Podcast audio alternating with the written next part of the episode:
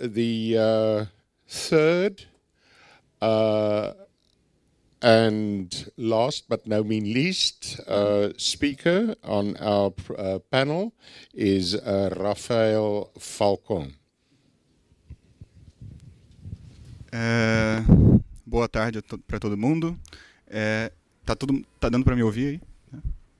Boa tarde para todo mundo. É, muito obrigado à organização, à equipe, por me convidar. Uh, thank you, Miss Paste. I don't know if she's here. Uh, thank you, Mr. Van Nostrum. Is it that? Did I say it right? uh, muito bem. Uh, eu acho que eu, já, já, esperava isso em alguma medida, mas eu acho que a minha apresentação vai ser bastante complementar às anteriores. Uh, eu vou falar aqui não exatamente de onde um homeschooler cabe no mundo, mas uh, ou na sociedade, mas uh, precisamente aonde o homeschooling vai conduzir o mundo, porque eu acredito que o homeschooling será um pivô, será um protagonista de um retorno à sanidade mental do mundo, certo? É, e, e, e para chegar lá, vamos falar de educação clássica. É, quando eu falo de educação clássica, eu estou falando em alguma medida daquilo que eu acredito que seja a educação ideal. Né? Quer dizer, os princípios da educação clássica, para mim, são os princípios da educação. É, e à medida em que um sistema educacional se aproxima destes princípios clássicos, ele se torna mais educativo ou não. Né? Ou se ele se afastar, ao contrário, ele se torna menos educativo e mais alguma outra coisa. Quer dizer, ele pode se tornar mais uh, instrucional, mais burocrático, né? ele pode se tornar mais uh, ditatorial, né? mas ele se torna menos educativo. Né? Ele pode se tornar, inclusive, mais eficiente sob uma certa perspectiva, mas menos educativo. Ele é eficiente em outras coisas que não são educação. Né? É, e, bom, quando eu falo de educação clássica, é, e justamente a tese desta apresentação é a seguinte: vou falar logo qual é a tese, vou, imitar o Fábio, que já deu logo o ouro no, no começo da apresentação. A tese desta apresentação é a seguinte: a escola moderna não pode oferecer uma educação clássica. Em outras palavras, a escola moderna não pode oferecer educação. Né? Este, o, o, único modelo é, que atualmente pode oferecer a educação clássica ou a educação num sentido pleno é o homeschooling e nenhum outro. Né? E à medida em que a educação institucional se abrir para o homeschooling né, e se tornar mais parecida com ele, ela voltará a ser educativa. É por isso que o homeschooling será o pivô de uma transformação social. É, para o bem de todos. Né? Quer dizer, as escolas se aproveitarão disso. E quando eu digo que a educação clássica não pode ser implementada numa escola moderna, o que eu quero dizer com isto? Em primeiro lugar, é, quando eu me refiro à educação clássica, eu não estou falando daquilo que é, os meus amigos norte-americanos chamam de educação clássica, que é quase sempre uma referência a uma de duas teorias. A primeira é de responsabilidade da senhorita Dorothy Sayers, que escreveu um artigo seminal chamado The Lost Tools of Learning, uh, os instrumentos perdidos do aprendizado, em que ela defende uma teoria própria, né? Aquela é uma teoria psicopedagógica própria que tem alguma validade sem sombra de dúvida, mas que é, pouco tem a ver com a educação clássica conforme foi historicamente praticada. É, na verdade, tem uma relação analógica. Né? Ela parte de uma analogia com as disciplinas do, do Trivium e cria um modelo psicológico, psicopedagógico de educação. Mas é uma teoria dela, tem alguma veracidade, é, mas não, não, não, é uma, não é o sistema é, antigo, medieval ou renascentista que nós chamamos de educação clássica. A segunda teoria, que também é chamada de educação clássica, é, é de responsabilidade de, de Mortimer Adler, é, que na verdade é, geralmente é, é, referida como educação liberal. Né? Mas o nome liberal vem das artes liberais, que por sua vez são precisamente as disciplinas da educação clássica. É, Mortimer Adler também tem uma teoria própria, embora o nome dele, o nome do sistema seja educação liberal, pouco ou nada tem a ver também com o sistema conforme foi praticado historicamente. É uma coisa criada por Mortimer Adler e que mais uma vez tem méritos, né? É, dizer que não é a mesma coisa não é dizer que não vale nada, né? É, Eu estou dizendo que tem um, tem um valor próprio, mas é uma teoria dele. É um sistema que ele desenvolveu é, que tem a ver com o conceito de great conversation, a grande conversação. Etc. É, é uma coisa separado, é uma coisa moderna, não é uma coisa antiga. Né? É uma coisa que ele criou. Uh, então, quando eu falo de educação clássica, eu me refiro a quê? Não é a estas duas coisas e nem as, as outras que possam estar sendo criadas neste momento, apelando para este mesmo termo, clássico, clássico, porque o termo clássico é um termo muito forte e que tem uma variedade muito grande de significados. Eu estou me referindo à educação conforme ela foi praticada e defendida pelos maiores pedagogos do Ocidente entre a Grécia clássica, o período é, da sofística e da, do surgimento da filosofia, né?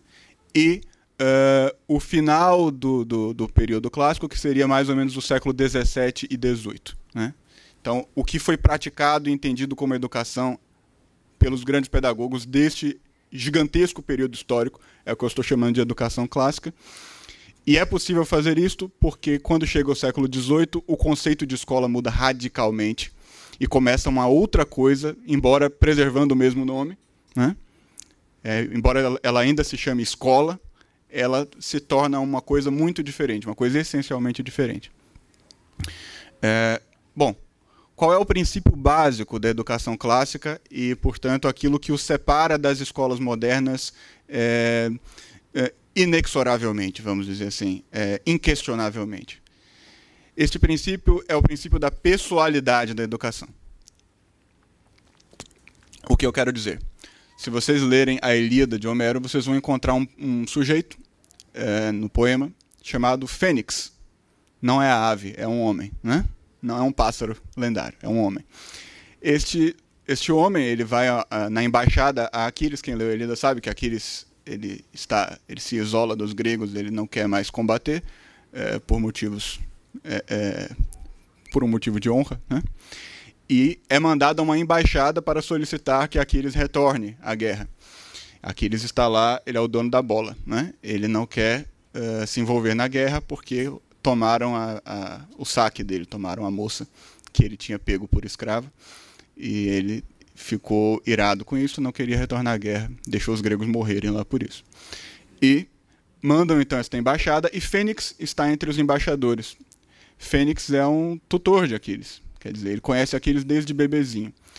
E aí Fênix, no seu discurso para tentar convencer Aquiles a retornar à guerra, ele apela para a biografia de Aquiles e diz: Eu te segurei no colo, né? tu derramaste vinho nas minhas vestes né? e na minha barba, e aquela coisa toda. Ele, ele volta para as memórias de infância de Aquiles. É, Fênix era justamente um tutor, quer dizer, era um professor de Aquiles. E, no entanto, Aquiles foi confiado a ele quando era ainda um bebezinho. Como que isso, isso funciona? Porque é exatamente assim que eles faziam. O pai entregava o filho a um homem mais velho, mais maduro, mais formado, que seria aquele homem que formaria o filho completamente. E quando o Fênix vai descrever quais são uh, os aspectos desta formação, ele a resume em dois termos: falar e agir. Quer dizer, eu te ensinei a falar e a agir, conforme o teu pai queria. Né? É, estes dois termos resumem toda a educação clássica né? e no entanto, nós temos que coordená-los com uma outra coisa que está implícita nesses dois, que é a presença de Fênix. Fênix ensinou Aquiles a falar e agir. Como Fênix ensinou Aquiles a falar e agir? Existindo. Então, quer dizer, este princípio sempre foi seguido, nós poderíamos perder, gastar muito tempo é, mostrando como ele foi se manifestando de modo diferente ao longo da história, mas o princípio sempre permaneceu lá. O princípio da pessoalidade da relação entre o professor e o aluno, né? É, em que a relação entre professor e aluno se torna uma relação amorosa, uma relação de contato entre um homem mais velho e um homem mais jovem, é, um homem formado e um homem informado, né? não formado. Uh, este homem mais velho vai dar a forma para o homem mais novo. Né? E ele vai dar a forma não por meio de uma disciplina, ou seja, ele não vai ensinar gramática ou matemática ou nenhuma dessas coisas individualmente, não é nada disso individualmente que vai fazer diferença. Ele pode passar por diversas dessas disciplinas, muitas vezes contratando outros tutores né, que vão entrar no meio do processo, né, é, ou algumas vezes ele mesmo ensinando pessoalmente várias disciplinas, mas o que interessa não é nada disso, o que interessa é a transmissão de um caráter, é a transmissão de um modelo de gente, um modelo de pessoa, que é um modelo integral, que envolve todas as dimensões do ser humano. Né? Quer dizer, é uma relação estritamente pessoal, é uma relação integralmente pessoal. E é uma relação que é impossível na escola moderna. Né? A escola moderna é uma instituição criada para cumprir um projeto de governo, né? ou um projeto de adaptação né, do, das pessoas a um modelo, a um, a um sistema pré-pronto que pretendia tratá-las como cidadãos e não como pessoas. Né? É, porque cidadão é só uma parte do que você é. Né? Não é cidadão é um pedaço. E a escola moderna foi criada para tratar só deste pedaço. Para te transformar neste pedaço e num modelo específico deste pedaço de cidadão. Né? É, isso se vê desde John Milton, mas isso é, é, um assunto mais amplo. Né? John Milton, no seu discurso On Education, ele já estipula que o objetivo da escola é moldar as pessoas para que elas sejam úteis ao Estado. Né? É, isso no século XVII. Né? Então vocês veem que é exatamente nesse período que a coisa degringola mesmo. É, muito bem. Então, quer dizer, a escola moderna não pode aceitar este modelo de educação porque ela foi criada para abstrair as relações entre os seres humanos. Ela não foi criada para desenvolver relações entre dois seres humanos, mas para transformar estas relações num sistema abstrato em que todo mundo se torna parecido no final. Este é o objetivo, não importa qual seja a teoria que a escola está seguindo, este é o objetivo dela. E quando nós criamos sistemas que nós denominamos, é, por exemplo, educação clássica, é bastante comum que nós é, reproduzamos vários destes princípios subjacentes à educação moderna, à escola moderna. É, e isso se manifesta, por exemplo, na ênfase que nós damos aos currículos já, se eu falo de educação clássica para vocês, qual é a primeira coisa que vocês vão me pedir? Vocês vão me pedir um currículo. E por que, que vocês vão fazer isso? Porque vocês não leram Homero. Não é isso? Porque Fênix não tinha currículo nenhum. O que, que Fênix tinha? A pessoa dele. Era isto? Este era o material da educação, a pessoa do professor. Né? É, se vocês pedissem, na antiguidade, um currículo a um professor de retórica, ele teria um currículo para te dar. No entanto, não era pelo currículo que os pais escolhiam o professor de retórica, porque todos tinham o mesmo currículo. Né? Todos davam a mesma, a, mesma técnica. Então, como é que os pais escolhiam o professor de retórica ao qual enviariam os filhos? Pela pessoa dele, mais uma vez. É, o, o, o aspecto pessoal, o aspecto de caráter, né? de personalidade envolvido na educação era muito forte. Isso se vê, por exemplo, na obra de Quintiliano, que é o maior professor do século I depois de Cristo, em que ele fala da importância do, do, da personalidade do professor. O professor tinha que ser um modelo pessoal e não apenas um técnico, vamos dizer assim. Isto é, é, se segue é, historicamente, isto, este princípio sempre está lá, embora nem sempre seja percebido né, pelas pessoas que estão praticando esta educação.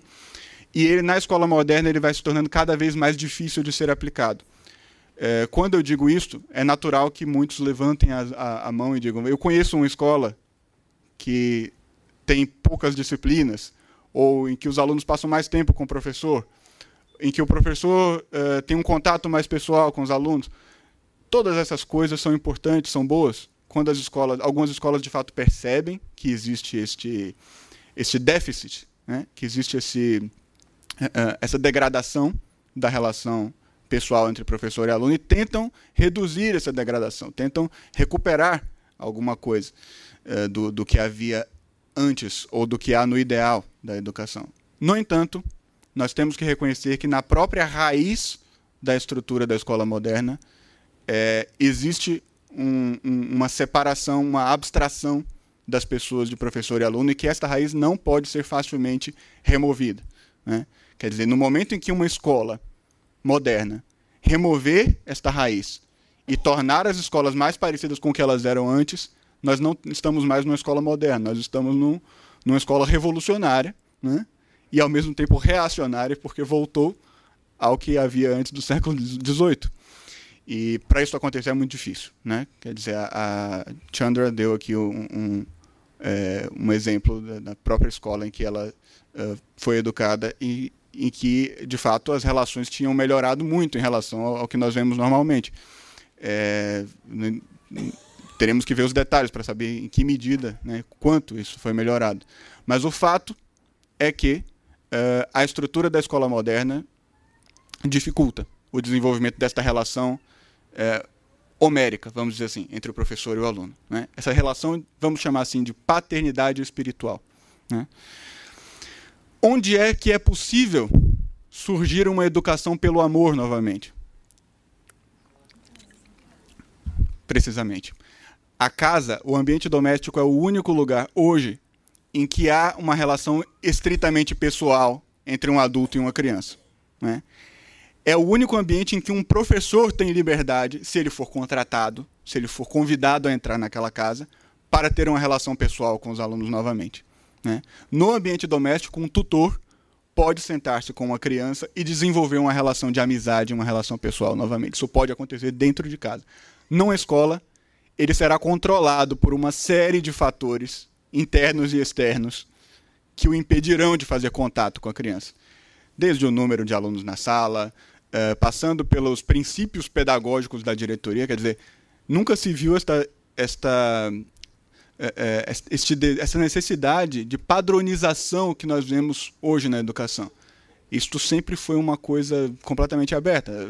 As escolas uh, antigamente eram regidas pelos seus próprios professores. Cada professor tinha uma escola e ele decidiu o que fazer nesta escola. Os pais colocavam os filhos lá se quisessem. Né? Se não quisessem, colocavam em outro ou não colocavam. Né? É, e hoje não, qualquer escola que você uh, acessar, qualquer escola que, a qual você tiver acesso, você verá uh, nela uma, um sistema, né? e todos ali estão mais ou menos encaixados nesse sistema. É uma necessidade de padronização gigantesca e se supõe que isso tem alguma coisa a ver com qualidade. Né? É, isso tem a ver com eficiência, não com qualidade. Né?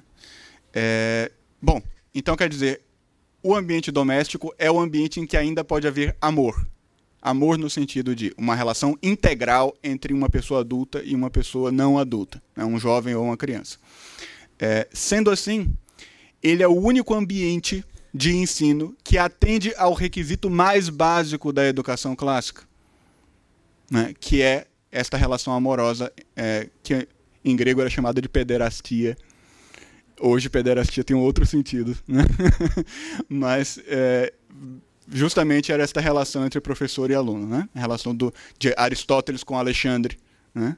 Esta relação que só, é, só se dá entre duas pessoas completas. O ambiente doméstico é onde isto ainda existe e, portanto, é onde pode surgir é, um novo tipo de educação que, ao mesmo tempo que é novo, é muito velho, né? É, são coisas novas e velhas que reaparecem, né? E este modelo de educação é o que pode criar as pessoas, hum, desenvolver as pessoas, como a própria Chandra estava dizendo aqui, que ela, né, ela mesma é um produto da coisa, e a partir dela, então, se irradia uma nova onda de, de, de ações, uma nova. Uh, uh, se irradia uma nova energia, não é isso? porque é a partir da integralidade da pessoa que pode ressurgir uma educação clássica. Se nós não temos uma pessoa integralmente educada, esta pessoa não pode nem falar de uma educação integral. Né? Mas se nós temos uma pessoa que foi integralmente educada em todas as suas dimensões, mesmo que não tenha sido educada em padrões acadêmicos de perfeição, mesmo que não saiba grego, árabe, sânscrito e hebraico, mesmo que só saiba a sua língua materna, né? mesmo que academicamente falando o seu desempenho uh, não pareça impressionante, esta pessoa tem um coração completo, como disse o Fábio. Este coração completo mudará a sociedade, irradiará esta completude, e é neste coração completo que uh, incide, é neste coração completo que reside a essência da educação clássica, e não num currículo e não numa formação acadêmica determinada. Eu falo isso como um acadêmico eu mesmo. Né? não é numa formação acadêmica que reside a educação clássica. É num coração completo, num coração formado, num coração amoroso e formado pelo amor. Né? Neste coração reside a educação clássica e a partir dele as escolas serão capazes de reconhecer novamente o que é uma educação clássica e talvez implementá-la eh, em si às custas de uma grande estrutura que é, elas terão que sacrificar. Esta, este é o, o fim da apresentação. Obrigado pela atenção.